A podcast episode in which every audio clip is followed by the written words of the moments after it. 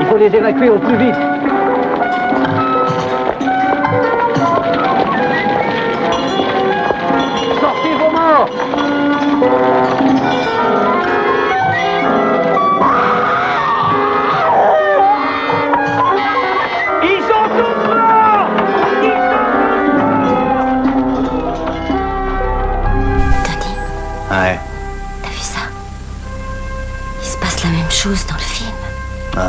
T'inquiète, c'est de la merde ce film.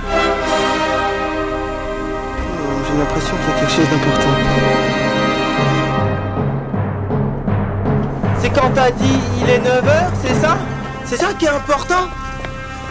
C'est vrai, remarque, 9h c'est assez important comme horaire parce que c'est l'heure d'aller dormir.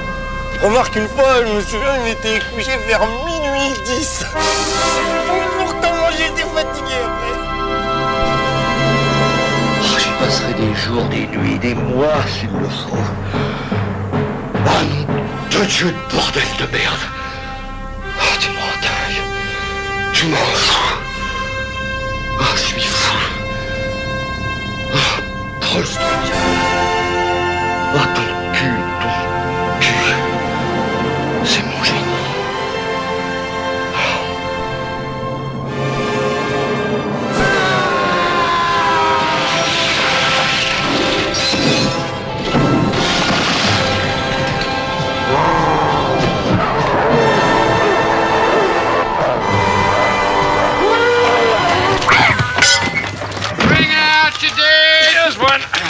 Ninepence. I'm not dead. What? Nothing. Here's your ninepence. I'm not dead. Here.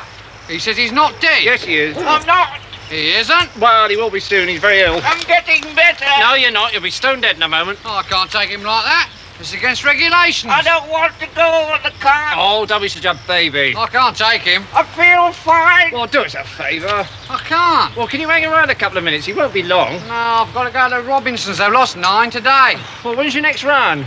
Thursday. You think I'll go for a walk? You're not fooling anyone, you know. Look, isn't there something you can do? I feel happy. I feel happy. Ah, thanks very much. Not at all. Bonjour et bienvenue, vous écoutez le Cinéma est mort, l'émission nécrophile de Canal B avec bien sûr le docteur Moreau. Bonjour Antonin. Salut les kids qui nous accueille aujourd'hui dans les studios euh, Terre de Canal B, à savoir les bureaux de l'Arvor à Rennes. Merci à l'Arvor à Rennes de nous accueillir euh, pour une émission placée sous le signe de la peste, euh, de l'inquisition, du sexe, de la barbarie. Une émission pleine de joie et de volupté, grosso modo, et ce à l'occasion de la sortie de deux objets particuliers. Le premier, c'est un livre qui sort chez Advark. C'est Les Diables coulisses d'un film maudit de Richard Cruz qui revient donc sur le tournage et la sortie du film de Ken Russell Les Diables de 71. Et puis dans une deuxième partie de l'émission, nous reviendrons euh, sur euh, le cinéma de Paul Verhoeven à l'occasion de la sortie, enfin de le cinéma de Paul Verhoeven et deux films en particulier, hein, à l'occasion de la sortie euh, dans un CUC, un coffret ultra On dirait collector une nouvelle monnaie lancée par Jeff Bezos, un cuc. le cuc euh, de la chair et le sang de Paul Verhoeven. Et, euh, à cette occasion, tu euh, nous rappelais, hors antenne, qu'on n'avait même pas causé ou à peine du Benedetta qui était sorti il y a quand même deux ans, hein, si je dis pas de bêtises. Complètement. Et c'est là qu'on part d'une idée rigolote en se disant Ah, mais il y a tout ça qui sort, on va faire une émission euh, marrant sur le Moyen-Âge, on va parler de cul. Puis là, tu regardes les films, tu dis Alors là, il faut parler de Dieu, de la transcendance, des structures de pouvoir, euh, corollaires avec les structures religieuses. tu dis Oh là là. Et là, tu te rends compte que, bah, au moment de faire l'émission, bah, t'es pas du tout prêt. Mais on va y aller quand même. On n'est absolument pas prêt. euh, ça, moi, moi, j'en suis convaincu. En tout cas, je ne suis pas prêt. Et en plus, on va s'aventurer, comme tu le disais, sur des sujets que je ne maîtrise pas particulièrement. Donc, je te laisserai, bien évidemment, quand il s'agit de parler de protestantisme, d'inquisition, de quoi que ce soit. C'est euh, c'est C'est ton, c'est cheval de problème. bataille. Euh, avant de d'aborder les diables et même d'ailleurs ce cinéma, donc il n'est pas question aujourd'hui de revenir sur le, le Moyen Âge au cinéma dans son intégralité. hein, même si je me suis refait quelques films et c'est pour ça que je voulais faire une intro un petit peu plus euh, légère, histoire de me faire une idée sur la représentation de, du Moyen Âge au Tu as cinéma. revu les visiteurs. Alors, j'ai pas revu Les Visiteurs, j'ai pas tout revu, j'ai pas non plus revu Alex- Alexandre Nevsky, j'ai pas revu Andrei Roublev ou des, des choses de ce genre. Mais par contre, j'ai revu euh, Princess Bride de Rob Reiner et c'était super chouette. Et je me dis, Rob Reiner, quand même, il faudrait qu'on fasse une émission sur lui, un de ces quatre, parce que c'est pas dégueulasse euh, ce qu'il fait. C'est vraiment le, genre de cinéma du dimanche soir, justement, qu'on affectionne particulièrement, euh, que, que j'apprécie particulièrement. Alors, ça n'a absolument rien à voir avec les diables ou la chair et le sang, hein, c'est même un peu à l'inverse. Mais, mais j'invite tous les spectateurs qui veulent voir un film un petit peu sympathique à, regarder ça, plus que Cœur de Dragon, par exemple, de Rob Cohen, ce coup-ci.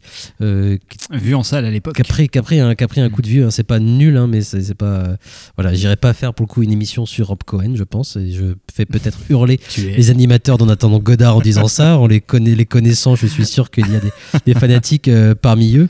Euh, bref, tout ça pour dire qu'avant de démarrer, finalement, il y a un cinéaste euh, qui me semblait important de citer parce que même si euh, dans le livre de Richard Cruz, et j'ai pas lu le livre qui accompagne La chair et le sang, je sais pas si ce cinéaste-là est cité en termes d'influence.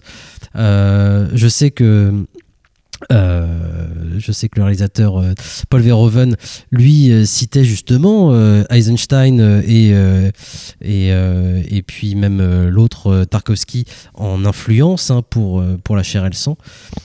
Il y a un cinéaste, moi, qui me semble important, et euh, c'est donc encore une fois Bergman qui a fait plusieurs films hein, sur le Moyen Âge, il y en a deux notamment hein, euh, qui, qui me semblent très importants, c'est évidemment le septième saut et la source.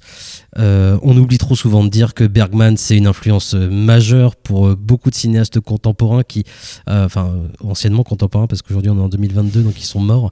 Je pense à Kubrick, je pense à David Lynch, euh, euh, La Source qui a été remaké aussi par Wes Craven. Le septième saut n'a jamais été remaké mais voilà le septième saut c'est le Moyen Âge, c'est la peste justement et c'est cette troupe et c'est quelque chose qu'on va retrouver dans Les Diables comme dans La chair et le sang.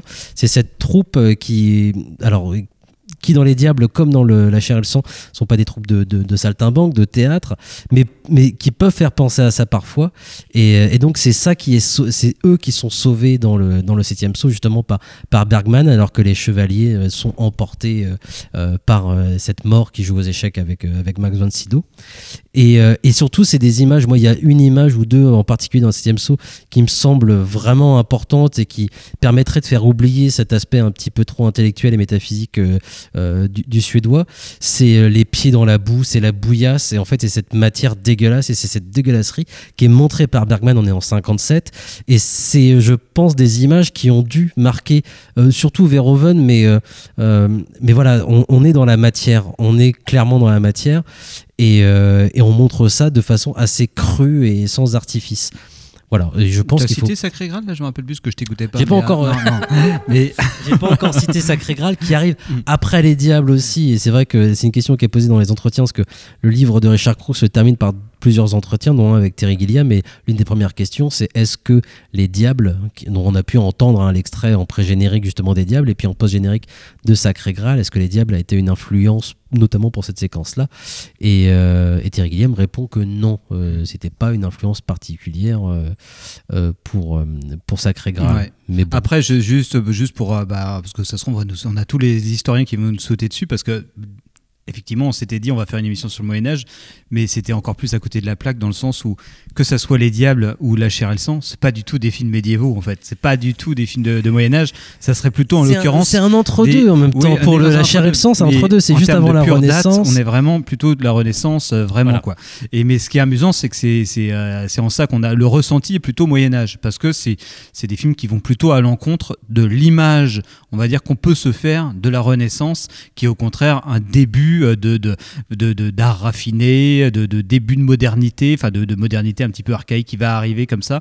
Et donc, mais les films, en tout cas dont on va parler, sont plutôt au contraire ont les deux pieds euh, dans dans la boue du Moyen Âge et euh, la tête quelque part vers quelque chose qui serait plus de l'ordre de la modernité. Et je le dis pas en termes positifs la modernité, mais vraiment où le pouvoir, en tout cas tentaculaire, religieux et politique, c'est en train de s'installer quoi. Et c'est un truc qui se ressent énormément dans les deux, en fait, en termes de conflit. C'est pas exactement les mêmes.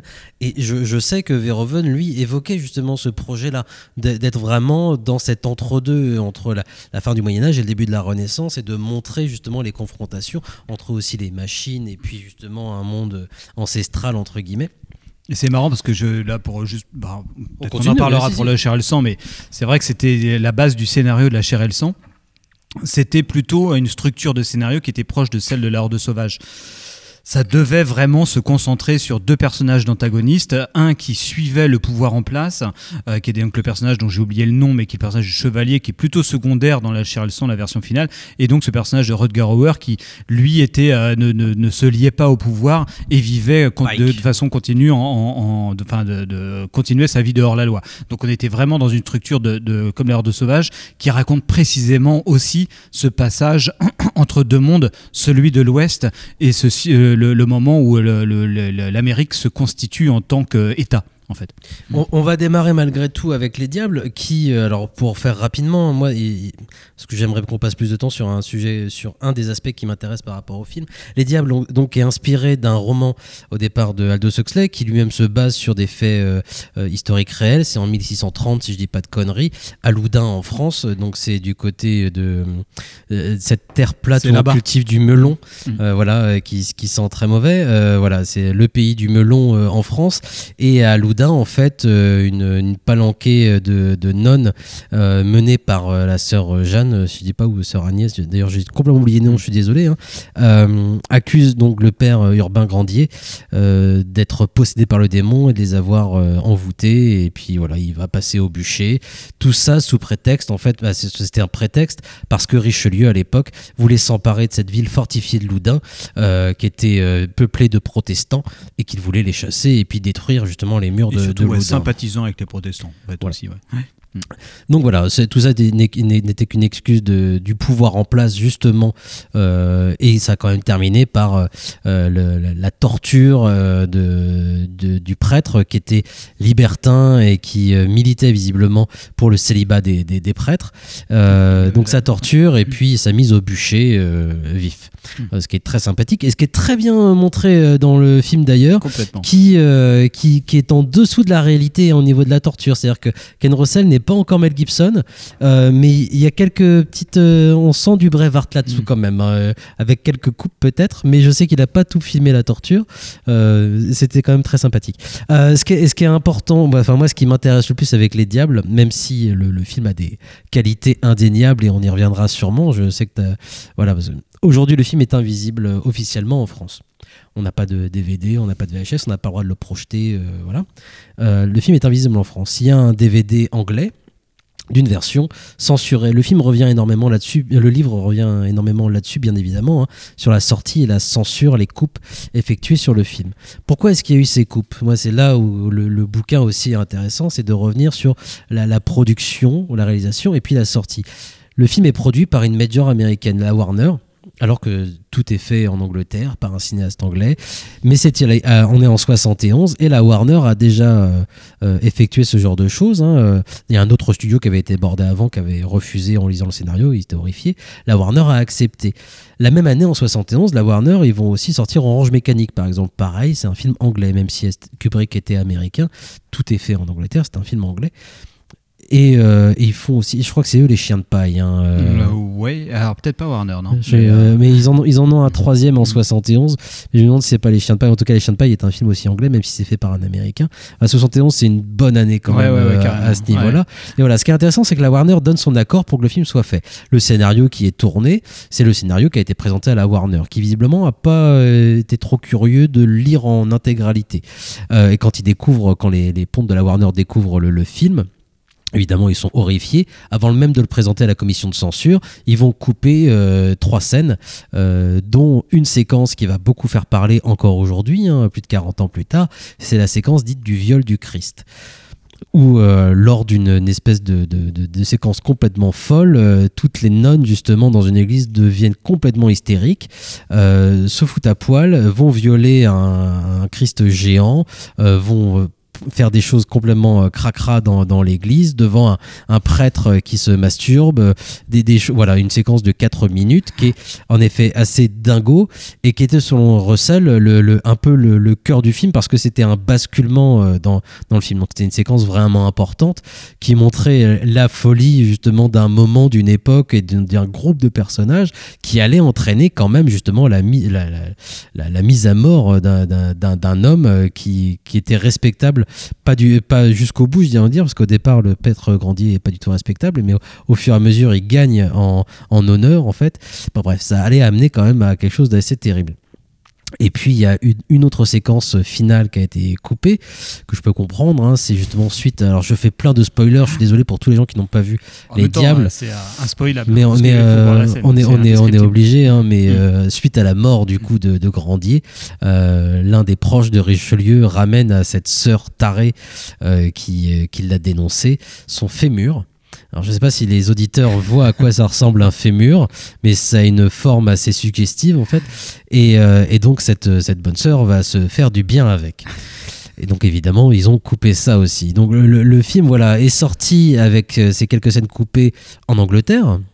Euh, en France, je me demande s'ils n'ont pas coupé quelques trucs en plus. Chaque pays a eu le droit à faire sa propre petite euh, censure, de toute façon, sur le film, qui du coup n'a jamais euh, été vu à l'époque dans sa version intégrale, et aujourd'hui d'ailleurs n'a toujours pas été vu de façon officielle dans sa version intégrale. Donc comme je disais, il est sorti en DVD en Angleterre il y a, quelques années, dans une copie pas terrible, parce que la Warner refusait de procurer une copie HD euh, qui permettrait de le passer en Blu-ray par exemple dans la version euh, classée X et censurée donc de plus de 4 minutes je crois euh, de, de, de- de 71 alors même que euh, qu'un documentariste euh, avait retrouvé euh, début 2000 avant que Ken Russell ne meure les scènes coupées les dites scènes coupées Mhm. les plus importantes en fait Marc Kermode, hein, qui est Ouais. aussi un critique de cinéma. Voilà.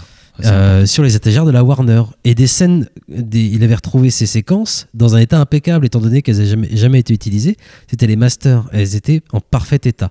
Et elles ont pu être euh, remises dans une copie impeccable. Donc le film existe sur une étagère de la Warner dans une copie exceptionnelle, parfaite. Jamais, on n'a jamais projeté, donc elle est nickel. Euh, mais le, ce studio, et c'est pour ça que moi ça m'intéresse, parce que c'est un cas un peu unique encore aujourd'hui en 2022, on a passé le cap en fait de beaucoup de films euh, invisibles depuis longtemps euh, ou dans des copies désastreuses. Euh, Je pense à Sorcerer il y a quelques années. Enfin, la plupart des films que les cinéphiles attendent sont enfin. euh, Dans les films, en tout cas, relativement récents, parce que c'est ça. 70, on Non mais c'est relativement c'est- récent. c'est ça. Des, des- des Ouais. films qui on sait qui n'ont pas complètement disparu Oui. en fait. Mm. Il y a des films dont, dont il faut faire le deuil. Il reste encore quelques films introuvables. hein. Je pense au film de Jerry Lewis sur les Ouais. camps de concentration. Il y a encore quelques objets comme ça. On en reparlera un, un de ces quatre peut-être. Mais là, le fait est que voilà, c'est un film qui qui est connu, euh, reconnu même, et pas uniquement pour son scandale. On, en on va peut-être en causer un moment, mais il a de vraies qualités esthétiques. Il, se tient vraiment bien ce film en fait. Il est investi par quelque chose à la fois par ses acteurs, son metteur en scène.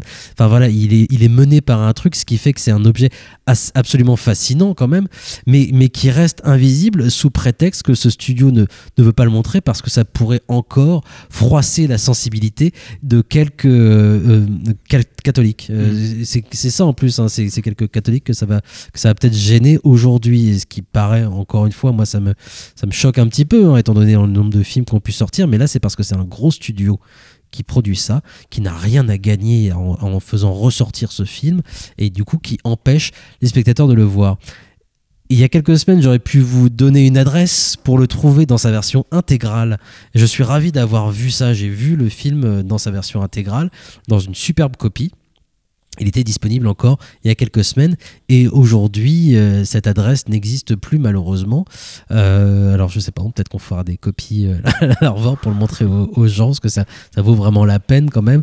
Mais de le voir justement dans de bonnes conditions, c'est d'abord se rendre compte que le film ne repose pas justement sur ce scandale et sur ni même sur son baroque ou sur je sais pas sa violence, son sexe, mais qui assez époustouflant en termes de mise en scène, en termes de décor, en termes d'in- d'investissement justement. C'est assez fulgurant comme objet. Oui, ouais, complètement. Après, moi, moi, je connais assez mal hein, la, la filmographie de Ken, de, de Ken Russell, donc euh, je m'aventurerai pas dans une, euh, une analyse un peu autoriste du truc. J'ai vu quelques films de, de, lui, et notamment au-delà du réel, et je pense qu'on n'en avait jamais parlé, mais c'est vrai que c'est un film dont il faudrait aussi, enfin, qu'il faudrait déjà revoir, qu'il faudrait déjà qu'il soit réédité. Donc ça c'est parce que 1980 ça, c'est 81 vraiment un film- avec euh, William Hurt William qui vient de nous, Hurt, nous euh, quitter. qui vient nous quitter, qui, qui est vraiment assez exceptionnel également en termes de, de films d'horreur un peu psychédéliques, un peu métaphysiques, très très étrange. Mais en tout cas, c'est quelqu'un qui fait partie partie, enfin où moi j'ai tendance à mettre euh, euh, dans ma grande, dans, dans mon ma euh, révolution copernicienne en me disant en fait le cinéma anglais c'est pas si mauvais que ça. Moi qui est souvent euh, daubé là-dessus, c'est vrai que quand on se dit putain il y a quand même des des, des, des cinéastes anglais complètement fous furieux.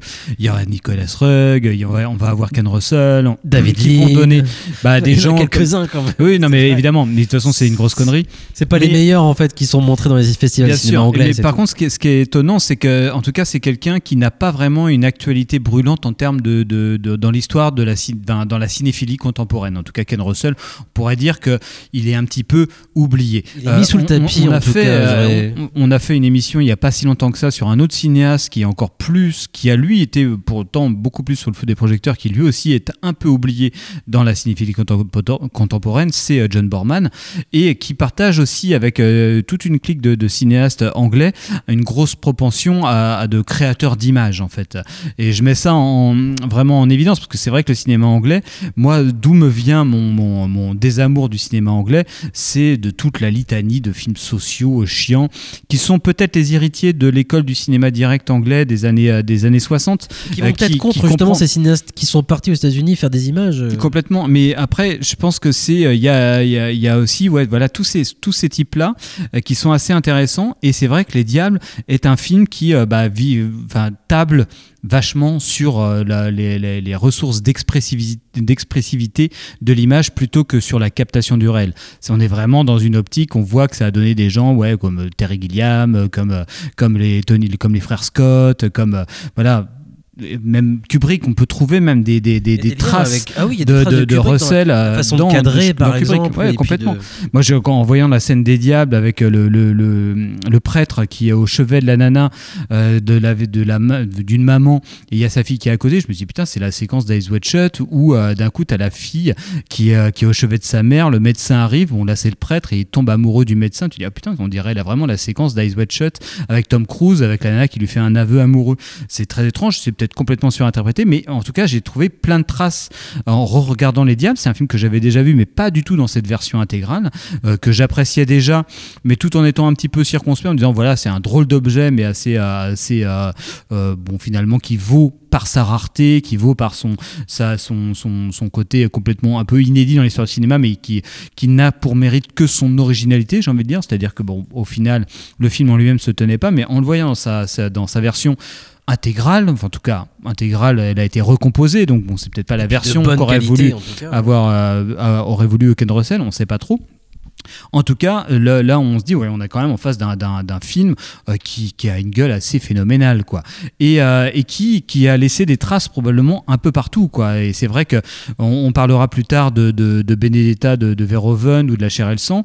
Euh, moi, ça m'étonnerait pas que, ouais, ils aient vu le film aussi. Il y a une façon de traiter le thème de la, de traiter la sexualité sous l'angle du sacré, qui est très, qui est très forte chez Verhoeven, d'un sacré chez Verhoeven dont on parlera plus tard, qui est plutôt, euh, voilà, qui, est là un sacré du point de vue des personnages, mais pas du tout du point de vue de Verhoeven, mais en tout cas des personnages qui souvent veulent vivre leur sexualité en tant qu'acte transcendant, c'est-à-dire un acte de, vraiment profondément religieux, quoi, comme, quand la transcendance, voilà, ça va être ce, truc qui, d'un coup, un simple attitude ou un objet va acquérir une, car- une caractéristique sacrée par un acte de transcendantal. Donc voilà, on est, euh, vraiment là-dedans, dans Benedetta, vraiment complètement. Et, euh, et finalement, voilà, les diables est, vraiment là-dedans. Moi, ce qui m'intéresse, ce qui me fascine vraiment beaucoup là-dedans, et là, je vais, c'est le moment où je vais sûrement me planter parce que j'ai pareil, j'ai pas vraiment une, une, une éducation religieuse, mais moi, je me suis toujours dit, en regardant beaucoup de films, euh, filmés par des, par des gens qui sont vraiment habités par l'idée de la religion. Et il y en a beaucoup hein, dans l'histoire du cinéma. hein. Il y a Mel Gibson, il y a Scorsese, il y a, il y a, il y a- Ferrara. il y a Ferrara, voilà, il y en a beaucoup. J'ai toujours trouvé que c'était, que c'était marrant à quel point euh, la religion, euh, en tout cas particulièrement peut-être euh, chrétienne, mais je pense que c'est le cas de beaucoup d'autres, euh, a beaucoup de, de rapports avec euh, le cinéma. C'est-à-dire que le, le- le cinéma, c'est le- le- le- l'outil du cinéma, c'est le visible, c'est le réel. Hein, Et ce que, ce que vise le cinéma, c'est l'invisible. Et pour moi, la religion, il y a un peu de ça aussi. C'est que en fait, toutes ces religions-là, en tout cas particulièrement la religion chrétienne, se basent sur un constat qui est, bah, non pas un constat, mais qui est l'absence de Dieu. Bah, voilà, Dieu n'est pas là, il n'est pas visible. Mais par contre, il n'est visible euh, par, que par l'acte de foi et par des opérations transcendantales telles l'Eucharistie, par exemple. Voilà, on transforme une hostie, euh, c'est le corps du Christ. C'est un acte sacré, un rituel sacré qui fait que ce n'est pas un bout de plastique ou un bout de pain ou je sais pas quoi qu'on mange, c'est le corps du Christ par une opération transcendantale euh, héritée d'un rituel, gna gna, qui fait qu'on mange le, corps du Christ.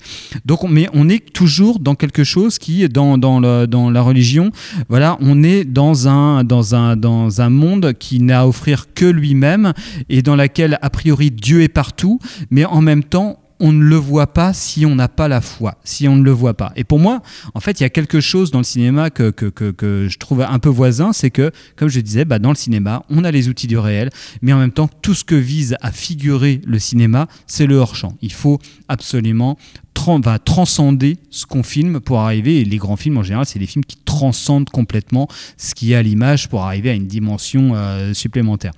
Donc moi, j'ai toujours trouvé qu'il y avait un, y avait un rapport voisin, et souvent, dans beaucoup de films animés par des gens, euh, des cinéastes qui sont eux-mêmes, euh, contrairement à moi d'ailleurs, hein, habités par l'idée euh, du, du- de, de la foi, du sacré et tout ça, bah il y a, y, a, y a quelque chose qui me fascine souvent, et c'est le cas un peu chez Ken Russell. Dans, dans, dans Les Diables, par exemple, il y a quelque chose chez lui.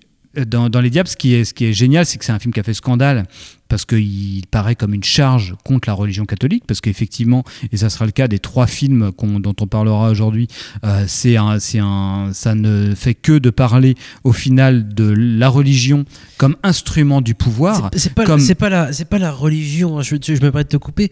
Euh, il me semble, surtout dans les diables, c'est pas la religion qui est mise en cause, c'est les institutions religieuses. Oui, non, mais c'est ça que je veux Ce qui est- dire. Ce qui est très, ce qui est très- voilà. Je Alors pas pour moi, la religion, c'est ça. C'est que la religion, c'est euh, effectivement, c'est euh, le moment où une foi se transforme en, quelque chose d'institutionnalisé.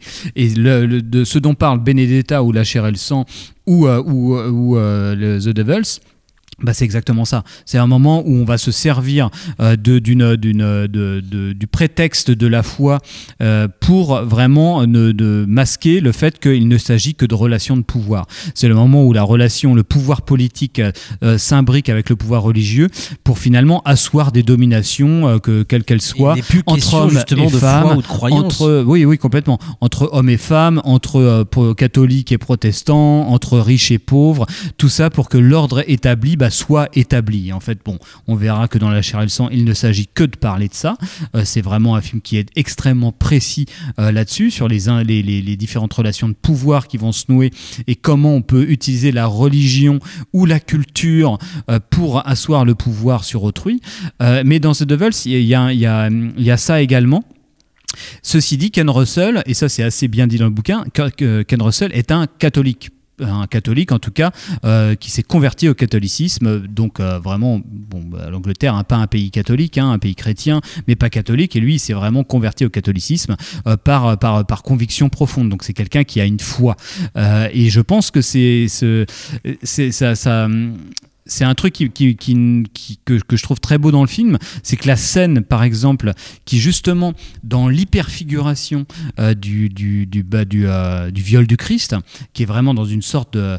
bah, de, de- où, euh, ce moment où les, les, les, les- les nonnes doivent, sous, sous la, la pression des autorités politiques et religieuses, mimer la folie, vont le faire tellement bien voilà, qu'elles vont, elles vont complètement ben, croire à leur rôle complètement, elles vont être complètement dans l'hyper-figuration. On va dire que là, c'est le côté Ken Russell, le cliché qu'on pourrait accoler à Ken Russell, c'est ça. C'est-à-dire que vraiment, la caméra qui bouge dans tous les sens, il y en a partout dans le cadre, c'est euh, figurativement hyper euh, généreux, j'ai envie de dire. On dirait du Jérôme Bosch. On dirait en complètement du Jérôme Bosch. sous speed. Et là, on est vraiment dans un truc où l'image, vraiment, elle est, elle est euh, toute puissante. C'est-à-dire qu'à un moment, c'est. euh, et qu'est-ce que c'est l'image toute puissante? Euh, dans l'extrême, c'est la pornographie, c'est-à-dire qu'on voit tout.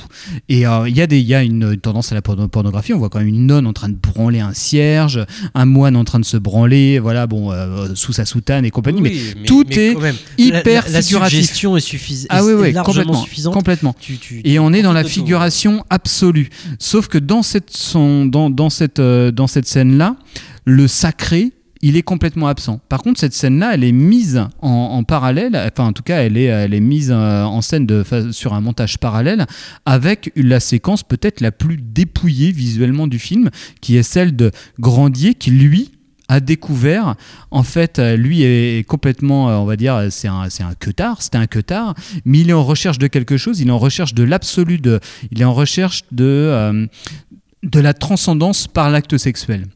Donc lui, il cut, il cut les petites nanas qui viennent se confesser, mais euh, bon, on le voit au début du film, il renvoie chier quelqu'un parce qu'il dit bah pff, au final, tu vois, j'étais hyper excité, j'ai l'impression de toucher Dieu, mais une fois que j'ai joui, en gros c'est ça, une fois que j'ai éjaculé, bah je me suis rendu compte que c'était bassement humain. J'ai pas touché la transcendance euh, quand je t'ai sauté quoi. Mais c'est en gros c'est ce qu'il dit. Il le dit beaucoup plus beau, euh, beaucoup honnête. plus joliment que ça. Il est beaucoup trop honnête. Et, euh, et par contre, au bout d'un moment, il va rencontrer il, une nana. il- il est condamné justement par le réalisateur, il faut, faut quand même bien dire, son comportement, entre guillemets, est condamné par le réalisateur. C'est-à-dire qu'il est montré justement comme un être vraiment euh, euh, veule, euh, qui, qui ne respecte pas les femmes qu'il a autour de lui, qui ne respecte pas non plus les gens qui sont en train de crever dans la rue de la peste. Ouais, quand même. bah, Ouais. Non, Mm. mais qui respecte pas. En tout cas, il est pas là à leur tendre la main. hein. Il, il est en train de se cacher. Mais il le fait. Après, le- le- le l'introduction- personnage est- est très, l'introdu- L'introduction mm, du film le montre quand même comme un personnage qui est pas aimable en tout cas. hein. Vraiment, t'as envie de le condamner justement. Et au fur et à mesure, justement, il va, il va découvrir quelque chose. Ouais, ouais, il va découvrir quelque chose et c'est marrant parce que c'est le moment, enfin cette scène-là qui est très belle où il part sur la route, il est plus avec sa nana qu'il a laissée à, à Loudun. Il fait une messe tout seul, complètement dépouillé. Et là, on est dans un acte de, de foi, enfin un acte, un rituel euh, de, de, de, religieux, mais épuré, hein, où il brise le pain et compagnie. C'est très beau, en fait. Comme son mariage qu'il fait seul en secret. Complètement. Et c'est dans l'église quand même. Et là, on est dans des purs euh, actes transcendantaux où voilà, il y a une attention au geste dans la caméra de Russell qui est toute calme, qui va montrer vraiment le le pain se briser. voilà. Et quand il montre le pain se briser, qui est une image qui figuralement, on pourrait se dire bon bah c'est zéro, mais par contre, elle est transcendantale parce que quand on brise le pain, c'est pas que le- la miche de pain euh, à un instant T qu'on brise, c'est vraiment cet acte de générosité du Christ. Et là, en fait, on, on le voit cette scène-là. Et donc il y a cette transcendance, elle va être présente. Et donc il y a tout un tout dans, les diables, c'est ça qui est complètement fascinant, c'est que c'est que des actes bah, qui sont le film est hyper trivial. Il va, chercher que, il va mettre en scène que des personnages qui sont guidés par cette sorte d'idée de la, de la, de la transcendance. Et a- en même temps, euh, tout, enfin, et euh, il va être hyper complexe en fait. Il y a- y euh, autre chose que tu n'as pas cité qui, moi, m'a un peu fasciné. C'est par rapport. Donc, ça parle énormément de désir. Ça, c'est le, le grand truc de toute façon de, de Ken Russell. Les deux films qu'il a fait avant, que je vous conseille aussi, d'ailleurs, c'est Love qui lui a permis de se faire reconnaître. Donc, euh, adapté de, de D.H. Lawrence. Voilà, donc ça parle justement de désir, euh, tout le bordel. Euh, celui juste avant, c'était un biopic de Tchaïkovski. Euh, donc, c'est euh, qu'il avait lui-même. Euh, euh, euh, présenté comme euh, l'histoire d'un homosexuel qui est marié à une nymphomane, euh, où on parle voilà justement de désir contrarié encore une fois, hein, de, de- création et tout le bordel. Là, il y a un truc par rapport au désir que je trouve euh, assez fascinant dans le film.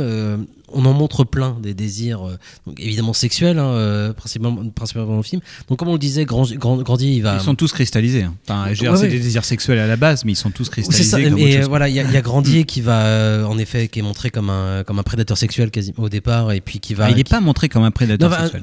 Il est, il est parce qu'il a, Mm. il a un Mm. pouvoir et c'est vrai qu'il est séduisant. C'est Oliver Reed, il est fascinant. Enfin, même moi, il Mm. viendrait, je le- voir en confession. Oui, euh, Oliver Reed, là, dans le film, il est au top, Mm. quoi. Mm. Il est, il est incroyable. Il est vraiment incroyable. Et donc. euh, et voilà, il va, il va découvrir euh, il va, il- la- la- une relation euh, dans laquelle il va avoir envie de s'investir et de, de plus partir. euh, voilà, la monogamie. Il va découvrir la monogamie, quoi. Face à lui, donc, du coup, il y a Vanessa Redgrave, cette, cette nonne qui va l'accuser, qui est bossue, qui est folle de désir pour lui, en fait. Elle l'a Et jamais. qui est incroyable. Elle- Enfin, je- voilà. je- enfin, Ouais. Vanessa Redgrave, elle est Elle elle incroyable. l'a jamais rencontré en vrai. Euh, mais donc, elle, le désire. Et donc, on va avoir le droit à ses visions à elle. Euh, il est dit dans le film, je crois que les nonnes qui sont dans ce couvent, elles sont pas là forcément parce qu'elles elles- elles ont la croyance ou parce qu'elles ont la vocation. Elles sont là souvent parce que les familles les ont placées. Et Comme puis toutes les euh, nonnes, voilà, à cette époque-là, hein, voilà. Mais le, le film, tu vois, là-dessus.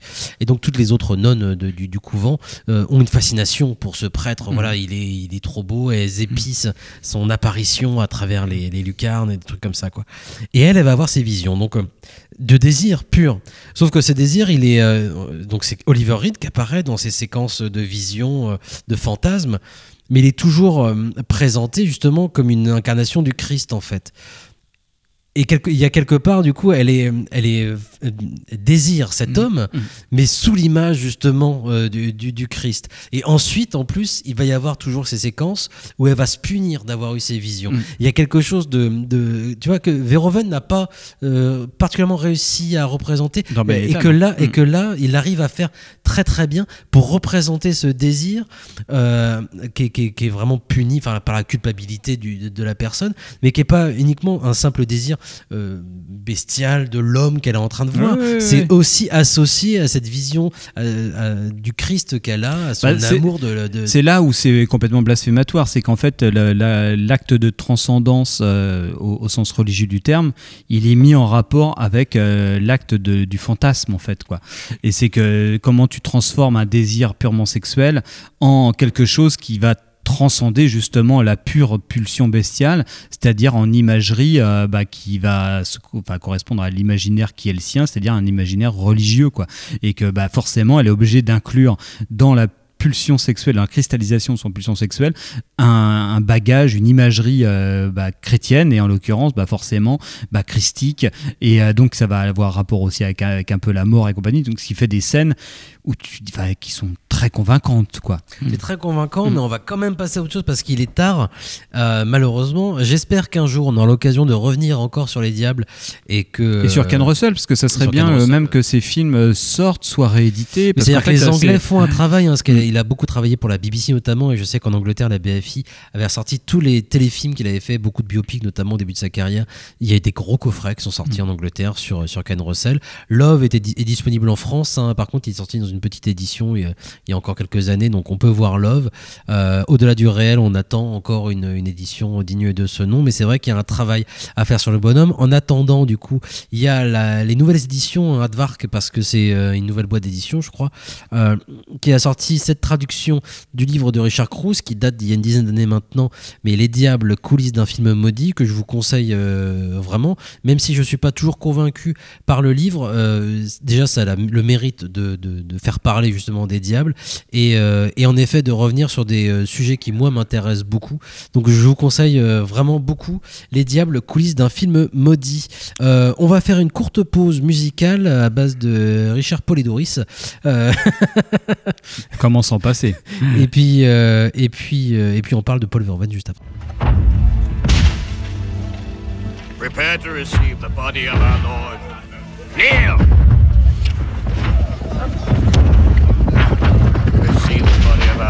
Summer. Oh, est. Receive the body of our Lord Cust. A shot! Who wants a drink? Ah, me boys! Forget the flesh of Christ! Let's drink! For Christ's sake, silly bitch, you heat the piss out of here. Kneel! Come on, you bloody bastards! This stuff will curl the hair of Christ! Eat it, you damn sinners. Without it, you won't go to the soldier's paradise where wine and whores abound. Mass is over, Cardinal. There we are. Need some for me, Summer. Prepare to attack, my boys! If these two perverts die without Holy Communion, they'll burn in hell forevermore, Captain. What's more important to you? Your immortal souls or your empty purses? It's high time to launch the attack, because that was my city. They threw me out. Give it back to me and you can ransack the houses of the rich for 24 hours. I'm giving you a free hand.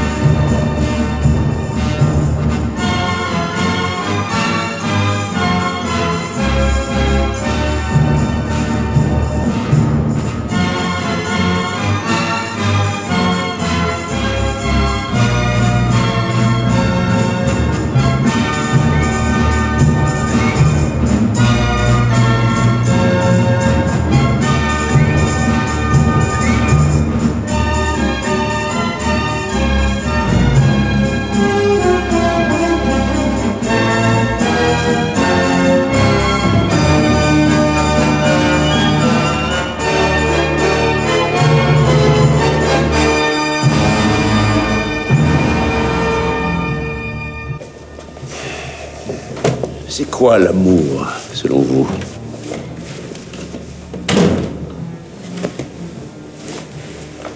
Je pense que l'amour, c'est ne pas se sentir seul. J'ai une chaleur, là. Vous avez mal aux pieds? Vous êtes abaisse si vous voulez me laver les pieds. Quand j'étais novice, j'en ai lavé plus souvent qu'à mon tour.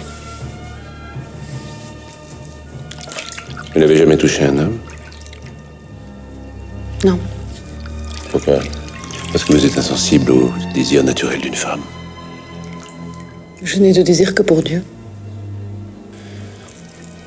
Vous essayez de me séduire. hein Où est-ce que vous avez appris ces talents de putain? Je sais peu de choses des talents de putain. Et je ne vous demanderai pas comment vous en savez quelque chose. Jouer avec moi, c'est jouer avec le feu. Littéralement.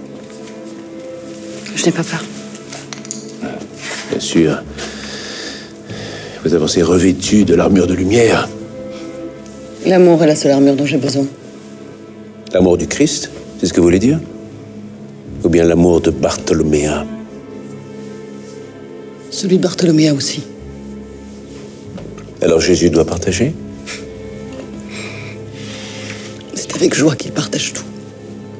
Avec l'humanité entière. La chaleur dont vous avez parlé, là, n'est pas l'amour pour l'humanité tout entière. C'est quelque chose de particulier, n'est-ce pas? Bartholoméa, c'est le particulier. Et à travers elle, j'atteins l'amour universel. Parfois, l'universel vous atteint au travers d'un petit morceau de bois, n'est-ce pas? On a pu entendre un extrait, bien évidemment, euh, de, de La chair et le sang, et puis ce morceau de Basile, Paul Doris, euh, euh, le, titre principal, et puis à l'instant, un extrait de Benedetta, et je vais laisser Antonin revenir sur ce cinéma médiéval de Paul Verhoeven.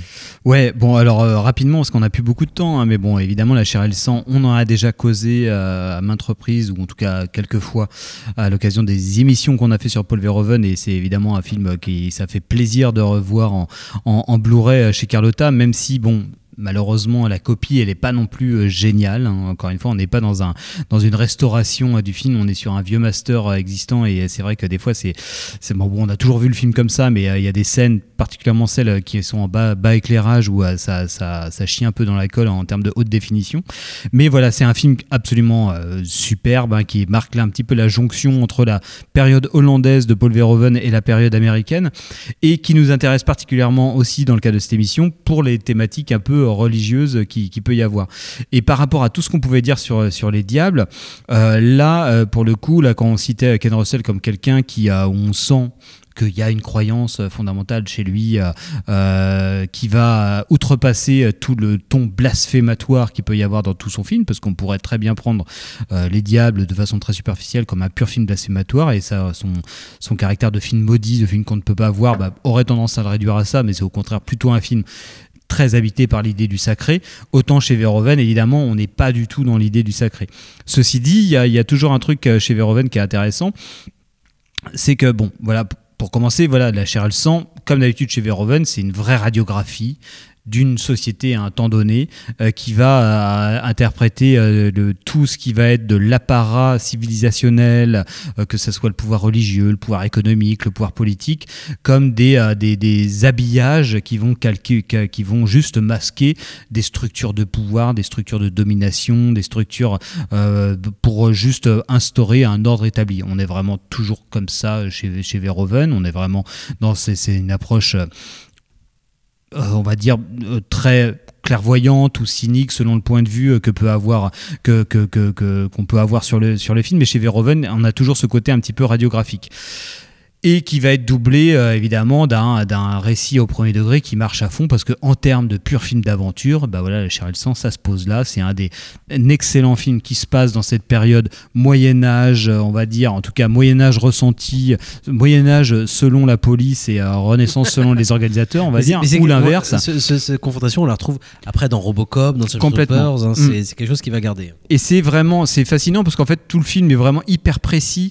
Euh, bon, pour ceux qui connaîtraient pas, voilà, ça va raconter une histoire de, de bande de brigands un peu pirates qui vont être évincés d'une armée pour laquelle ils se battaient contre de l'argent, des mercenaires, et qui, euh, sous l'impulsion d'un moine euh, qui fait partie de leur troupe, va être habité par l'idée du sacré parce qu'ils ont découvert une vieille relique dans le sol et qu'ils vont euh, prendre Rutger Hauer, le meneur de cette bande, comme une sorte de, messie qui va les mener vers une sorte de libération. Donc on est à la fois, encore une fois, pour rejoindre un petit peu les diables et tout, aussi le cinéma qui correspond à, cette époque-là, toujours habité par l'idée de la transcendance, mais là c'est une transcendance un peu factive chez, chez, chez Verhoeven, c'est on est dans une monstration complètement, euh, on va dire, très crue, très euh, réaliste, documentaire, un peu, euh, un peu vraiment boueuse du, de, de l'époque que c'est cen- censé représenter, que ça soit en termes de violence ou de sexe ou des éléments qui sont présents, on est vraiment dans quelque chose qui est très très loin du, du glamour, on va dire, mais en même temps les personnages qui, euh, euh, qui, qui, qui évoluent dans ce monde-là ne sont euh, que à la recherche d'un de, de transcender ces, éléments-là par un, sentiment héroïque, par un sentiment, on va dire, si on prend le, personnage de Rutger Hauer, il veut euh, romantiser tout ça par son héroïsme, ça soit son antagonisme principal, le fils Arnolfini, euh, lui c'est un peu, euh, il va être représentant du- des lumières qui arrivent et aussi de l'amour courtois, euh, le prêtre évidemment par une mission du sacré. Donc tout cet environnement qui nous est montré de façon plutôt crue va être, euh, va être, il va y avoir la, la- la volonté de le transcender euh, par, par certains personnages. Alors, comme d'habitude chez Verhoeven, de dire, il y a, il y a- il y a différents types de personnages. Il y a ceux qui croient à leurs mensonges et ceux qui n'y ceux qui n'y croient pas et qui sont justement les cyniques quoi. Et Rutger Hauer aurait plutôt tendance à être là-dedans. C'est vraiment le vieux briscard qui lui Il est dans l'entre-deux quand Il est dans l'entre-deux. À un moment, justement, il se sent investi de sa mission un petit peu. Mais à, à ce propos, je te, je te coupe, euh, je fais une toute petite parenthèse. On en a déjà parlé, mais je le rappelle. C'est que Verhoeven a déjà commencé à cette époque-là à, à faire des recherches sur le Christ et à participer à des colloques euh, auxquels il participera pendant 30 ans. Il y a un livre qui était sorti euh, au Forge de Vulcain il y a quelques années hein, de Paul Verhoeven sur, euh, sur Jésus qui, qui montrait plutôt Jésus comme une sorte de Che Guevara, investi malgré tout justement par quelque chose. Et on peut retrouver déjà dans le personnage de Rutger Hauer, je pense, quelque chose cette figure, alors évidemment détournée, mais, mais, mais Verhoeven, je pense qu'à ce moment-là, n'est pas encore allé au bout de ses recherches. Mais justement, c'est, on n'est pas, on- c'est pas un messie, bien évidemment, le messie n'existe pas, donc il est conscient de ça, mais ça n'empêche pas qu'il se sente investi d'une mission pas divine forcément, mais qui lui procurerait tellement la mission est importante une forme de pouvoir Ouais. euh, malgré tout. Et je pense que, mais ça, ça je pense qu'il y a, il y a un peu le cœur du cinéma de Verhoeven là-dedans. On a souvent dit que, par exemple, si on prend le, un des chefs-d'œuvre, ou peut-être le chef-d'œuvre de Verhoeven, ça serait Starship Troopers. Pourquoi Starship Troopers, c'est absolument génial C'est que le film fonctionne autant en termes de pur spectacle, c'est-à-dire en, en termes de pure croyance en, en l'image, en le spectacle, en termes de film de guerre assez, on va dire, enthousiasmant, assez euh, vraiment, il fonctionne à fond. Donc là, on est du Il registre ravit de, nos de la bas instincts, euh. Il, il ravit nos bas instincts et puis ce- euh, aussi je pense que parce que Verhoeven lui-même a ça il adore filmer ça aussi je pense pas que ça soit quelqu'un qui soit juste un peu comme c'est le cas chez Scorsese juste rattrapé par son, Non, non, son, il est son plus génie de, metteur en scène Il est plus comme Mel Il Gibson est- à être fasciné parce qu'il il est fasciné par ça tout en le critiquant, mais il est quand même mais Verhoeven et Mel Gibson, c'est un peu différent. C'est-à-dire que là, lui, euh, il- il- s'il fait ça, c'est qu'il a un côté croyant chez lui. Il a un côté croyant contrarié parce que c'est aussi, on va dire, un, un analyste de la société. Et donc le côté euh, Starship, si on prend Starship Troopers, c'est qu'évidemment, si tu le regardes d'un point de vue, on va dire, avec un regard intellectuel et non plus euh, viscéral, et ben, ça se regarde très bien comme une, vraie radiographie extrêmement précise et, euh, vraiment, euh, on va dire, bah, très thèse, enfin, comment dire, euh, ouais, une radiographie, quoi, tout simplement, euh, très scientifique d'une société à un moment donné. Et la chair et c'est exactement pareil. Si tu le, tu peux le regarder comme une sorte de, de, de, de, précis limite marxiste euh, sur bah, le- la religion, l'opium du peuple, les structures de pouvoir, le, pouvoir, la domination par la culture, la domination par l'argent et tout, tout ça, toutes les structures de classe qui vont être mises, le pouvoir religieux, le pouvoir politique, le- le- tout, tout va être vraiment extrêmement bien bien précis. Mais ceci dit, ce qu'on peut retenir aussi de la chair et le sang, c'est que c'est effectivement, il y a une vraie croyance aussi, une vraie croyance dans genre, je fais un putain de film d'aventure, quoi. Et je pense que ça peut représenter Avec aussi assaut d'un château fort, complètement. avec, euh, des- et, et je trouve que ça, ça, ça, ça trouve un, un drôle d'écho aussi avec le rapport au, au sacré que, que, que, que peut avoir Verhoeven. C'est-à-dire qu'effectivement, tu l'as dit, euh, il, a pu, il a pu faire une émission, enfin une, une, une, euh, un livre sur Jésus où euh, il s'intéresse de la figure de Jésus euh, en termes historiques, quoi. Donc Oui, c'est-à-dire scientifique. Évacue tout, tout truc fantastique. de C'est ça. Il va prendre des évangiles que les données historiques et puis les, de, de tous les différents écrits historiques, voilà, pour euh, retrouver le truc. Mais en même temps, il est complètement aussi fasciné par la figure de Jésus en tant que figure et non pas en tant que euh, vraiment euh, de, individu de chair et de sang. Et je pense que c'est un truc qu'on peut retrouver euh, dans, dans, dans, dans la chair et le sang, c'est-à-dire que le film fonctionne à fond. Donc voilà, ruez-vous là-dessus. Vu qu'on n'a pas beaucoup de temps, on peut passer à Benedetta qui est aussi habité euh, par, par cette idée-là. Et moi, Benedetta, en le revoyant, c'est effectivement un film qui est pas très réussi. hein. Enfin, vraiment, euh, c'est à- on n'en avait pas parlé, euh, alors que c'était un film qu'on attendait quand même vachement, et je pense que beaucoup l'attendaient. Le film, bon, est quasiment, j'ai l'impression, déjà oublié, parce qu'effectivement, on peut le dire, c'est quand même une sorte de, de mini-ratage, juste en termes de qualité artisanale de fabrication, j'ai envie de dire. Et je pense que c'est... plus gros défaut. hein, c'est Mais les- je pense que c'est aussi ça euh, qui, qui, qui fait défaut dans le film. C'est justement le côté euh, autant euh, bah, la chair et le sang en termes bah, de, pur spectacle, ça fonctionne en fait. Et en plus, tu as la radiographie. Bah, dans Benedetta, tu n'as plus que la radiographie. Il y a des choses qui, qui sont intéressantes. Moi, je trouve que j'ai revu le film là. Il se regarde sans déplaisir, mais je l'ai regardé d'un œil uniquement intellectuel c'est-à-dire qu'au bout à aucun moment euh, je suis euh, habité euh, excité par le truc sexuellement ou vraiment ou même par la violence et tout ça. Je me dis c'est marrant il y a un truc jouissif comme ce que j'aime chez Verhoeven. Donc d'un coup comme s'il faisait son film qui pour le coup aborde le plus frontalement j'ai envie de dire la question de la foi parce que finalement le personnage de Benedetta est quand même relativement fascinant parce que c'est aussi à la manière de Leverett dans Les Diables, quelqu'un qui est qui habité complètement euh, par euh, l'idée d'atteindre euh, le divin par la chair. C'est-à-dire par la, relation sexuelle, d'atteindre le divin par là. Et qui est, qui est un personnage qui, elle, n'est pas du tout du côté des cyniques, qui croit absolument à ce qu'elle veut dire. On le film ne fait que de démontrer, de montrer que dans ses actes mêmes, ses actes enregistrés, elle manipule, mais elle est convaincue qu'elle ne manipule pas et que si elle a fait cet acte-là, c'est Jésus ou Dieu qui a guidé ses, ses- ses gestes. Donc elle-même est complètement habitée par ce- cette idée-là.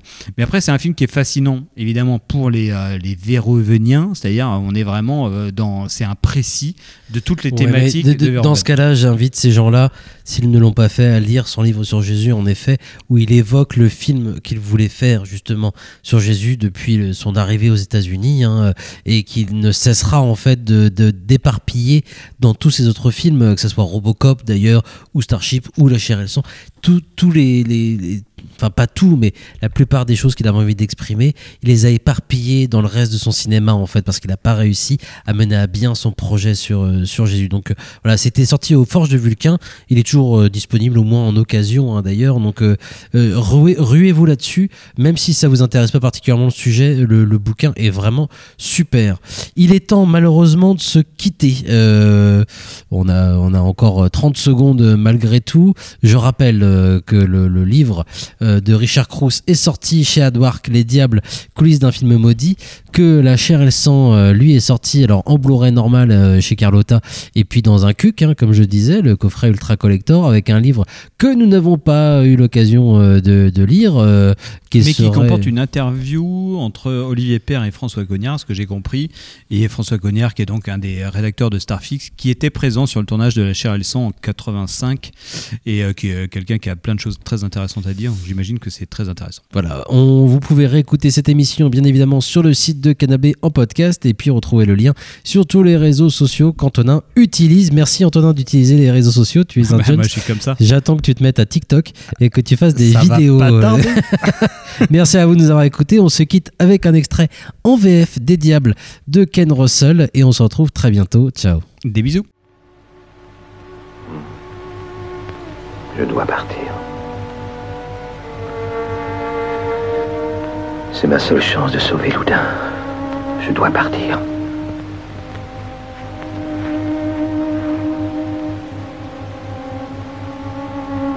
Réduit à néant ces accusations, tu verras le roi ensuite. Renoncer à l'audience que m'a accordée le roi à cause d'une religieuse folle. En mon absence, on oubliera toute cette affaire ridicule. Essaie de dormir. Aurais-tu offensé cette femme Je ne l'ai pas seulement rencontrée. Alors pourquoi s'en prend-elle à toi Ça, je l'ignore. Toutes ces filles enfermées croient n'aimer que le bon Dieu, mais une part d'elles-mêmes aspire à subir la loi de l'amour. Imagine qu'en plein sommeil, tu sois réveillé par un rêve. Un rêve d'enfance ou encore un rêve d'amant. Ou simplement la vision n'amour pas. Et que ce soit un crime, que tu doives t'en punir en poignant un fouet et te flageller de toutes tes forces. Parce que telle est la discipline. Mais souffrance, c'est aussi sensualité. Et dans son tourbillon défilent des visions d'horreur et de luxure. Ma pauvre sœur en Jésus a semble-t-il jeté son dévolu sur moi, sans raison. Peut-être pour une rumeur parvenue jusqu'à elle et magnifiée. Un rien surgissant dans le désert d'une vie frustrée se transforme en espoir. Et avec l'espoir survient l'amour, suivi bientôt de haine. Je l'aurais possédé, affirme-t-elle. Puisse Dieu avoir pitié de sa misère et de son malheur. Et puisse-t-il te bénir et te chérir pendant mon absence.